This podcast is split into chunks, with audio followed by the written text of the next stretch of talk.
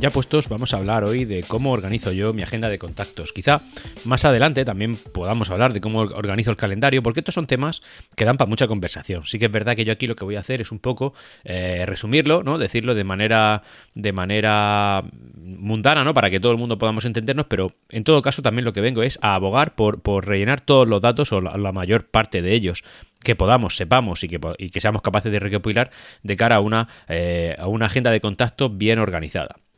Por ejemplo, uno de los eh, datos más importantes, y de hecho es el más importante, es el nombre completo de la persona. Nada de poner eso de, por ejemplo, una persona que te trae el pan todos los días a casa, por ejemplo, poner Pepe Panadero. No, si podemos, intentar averiguar su nombre completo, la empresa para la que trabaja, por ejemplo, si se llama eh, José eh, Antolínez eh, Rodríguez. Bueno, pues se pone José en el campo nombre, Antolínez en el apellido 1 y apellido 2 Rodríguez. Se pone completamente el nombre. De esa manera, bueno, pues ya, ya, tenemos todos los datos, al menos los, los, nominativos de cada una de las personas. Pero, claro, si lo que queremos es diferenciarlo de otros Pepes o simplemente este es un nombre que yo apunté hace muchísimo y que, y que ahora ya no me acuerdo ni de quién es, perfecto es que hay, una, hay un sitio donde pone empresa donde trabaja. Todos los móviles lo tienen a día de hoy. Yo eh, tengo Samsung y en base a la guía que los Samsung me van a dar es que yo voy a hablar, pero también es verdad que esto lo tienes en cualquier tipo de, en cualquier tipo de, de, agenda de contactos de un móvil avanzado. Por ejemplo, en el concepto nombre, pues a veces tienes el prefijo, a veces tienes el, el, sufijo, a veces tienes el primer nombre, el primer apellido, a veces el segundo nombre. Todos esos datos rellenarlo con lo máximo. Luego, teléfono. Si esa persona tiene dos teléfonos, eso de crear dos entradas en la agenda es una auténtica barbaridad. Una auténtica barbaridad. Hay que poner eh, etiqueta móvil y su teléfono móvil. Etiqueta fijo y su teléfono fijo si es que lo tiene. Y etiqueta trabajo o laboral si es que tenéis acceso a esa información o simplemente os hace, o, eh, en fin, o, se os proporciona. Luego, correo electrónico. Hay gente que tiene varios correos electrónicos. Esto sí que es verdad que yo aquí siempre intento todo resumirlo en una única dirección de correo porque si encima pones varias entradas a cada una de las agendas, eh, a cada una de las o sea, varias entradas de correos electrónicos a cada uno de los contactos, pues al final es una locura, ¿no? Pero bueno, eso lo tienes ahí. Luego, por ejemplo, también tienes otros como grupos, por ejemplo, es que esta persona es de un grupo en el que eh, al que yo suelo ir de, em, por ejemplo, grupo familiar, grupos amigos, grupo del trabajo, grupo mm, clase de bachata, pues ahí lo podéis rellenar perfectamente. Hay también otra, otra cosa que es fonética del nombre. Esto entiendo que es un poquito más para eh, países angloparlantes, pero para los hispanohablantes, pues, pues generalmente esto nos va a dar igual porque la fonética es tal cual se escribe. Luego, por ejemplo, también tenemos información del trabajo, por la empresa en la que trabaja, incluso podemos poner hasta el desempeño que tiene, de esa manera pues tienes toda fechas importantes, cumpleaños, aniversarios, eh, yo qué sé, a lo mejor es tu socio de trabajo y quieres poner la fecha en la que, en la que se fundó la empresa, pues como evento tal, pues genial. Y, así otros tantos sitios como pueden ser, no sé, notas, sitio web, si es que tiene alguna web, cuentas de mensajería, esto es un poco más tal, y, ya está, un poco más, simplemente abogar por, por un orden de estas cosas.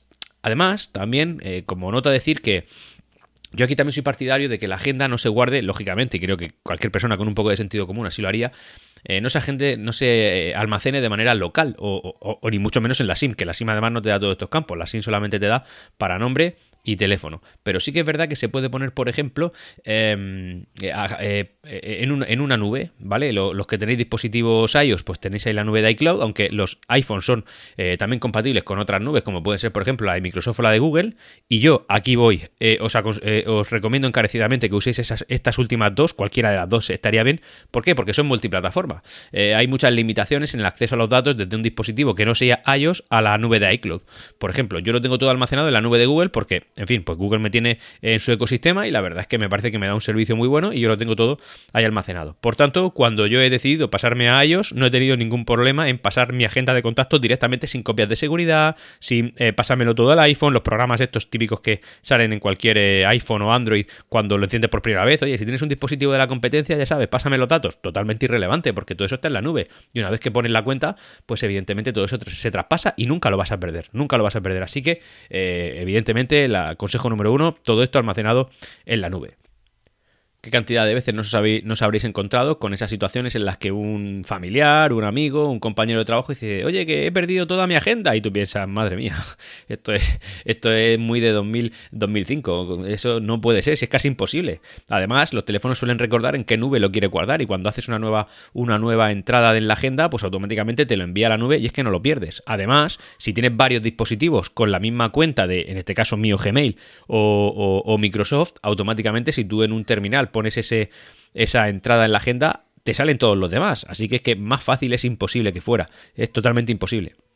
Además, ya si eres un poco paranoias, ¿no? Como puedo ser yo también un poco, pues eh, coges y lo que puedes hacer es exportar los contactos en una tarjeta VCF. Eso con cualquier servicio también lo tenéis. Eh, automáticamente se os descarga un archivo en el que eh, es solamente un archivito, además ocupa algunos K, rara vez pasa del mega. En mi caso yo tengo 400 y pico contactos, ¿vale? Que no es una tontería. Pero bueno, en cualquier caso es un archivito que os guardáis luego, pues en donde queréis guardarlo. Si lo queréis de manera local, pues también esto lo podéis hacer. Y en caso de una pérdida fatal de la cuenta del donde sea que lo tienes almacenado, cosa que hoy día es imposible con el tema de la verificación en dos pasos y, cuentas de, recuperación, eh, bueno, pues también podéis siempre eh, conseguirlo desde, desde ahí. La mayoría de todos estos consejos también lo podéis aplicar en la, a la agenda telefónica. La agenda es una de esas defenestradas, bueno, defenestradas, muchos lo usamos, pero no todo lo usa correctamente. Por ejemplo, también abogo aquí, yo os insto a que el tema del calendario lo hagáis como lo hago yo, y es introduciendo todos los datos que conozcáis, del evento, del lugar, eh, la situación, incluso la del clima, o por ejemplo, si tienes una cita con el médico, pues adjuntar, que se puede adjuntar algún archivo en PDF que tengas subido, pues por ejemplo, la cita con el médico o el volante, o incluso, por ejemplo, si tienes que comprar algún medicamento, pues esos medicamentos te los guarda, cuando te los recetan, te los guardas en la, en la agenda y cuando vas a la farmacia, automáticamente la agenda, si es que es en PDF, también la tienes ahí. Así que todo, tened en cuenta que esto cuanto más lo alimentéis, más fácil os va a hacer la vida. Y yo desde luego, como digo, lo recomiendo. Esto también a la nube. Y luego también el tema de hacer varios calendarios. Yo, por ejemplo, tengo calendario normal, que es el calendario donde pongo lo normal, eh, no sé, mi, actividad diaria. Tengo un calendario familiar, donde con la familia pues se ponen ciertos eventos, o el cumpleaños de no sé qué, el cumpleaños de no sé cuánto. Si por lo que sea te acuerdas de que es el cumpleaños de un primo que no está, lo pones y ya le aparece a todas esas personas. Y también incluso en el grupo de ciencia o ficción, Ángel gestiona un calendario que, que donde pone cuándo grabamos, por tanto, y él eh, introduce las fechas de cuando lo hacemos. Por tanto, a mí, pues 10 minutos antes de cada grabación, el sistema me avisa. Aunque si Ángel escucha esto, que espero que lo haga, vamos, si no lo hace, la apague y vámonos, eh, le, pido que ponga la notificación eh, al menos una hora antes y un día antes. El día de antes para estar preparada la grabación y una hora antes para que me dé tiempo a prepararlo todo. En 10 minutos la cosa está fastidiada. Y ya está, sin más, simplemente deciros que alimentéis este tipo de, este tipo de aplicaciones que lo que van a hacer es facilitaros mucho la vida. Una la diferencia entre, poner un mal contacto o una mala entrada en el calendario y hacerlo bien, la diferencia puede ser un minuto, no más, un minuto. Dedicarle 15 segundos mal dedicados o dedicarle un minuto y 15 segundos bien dedicados. Y de esa manera hacerlo todo un poquito más fácil. Así que, créedme, hacedme caso, merece la pena.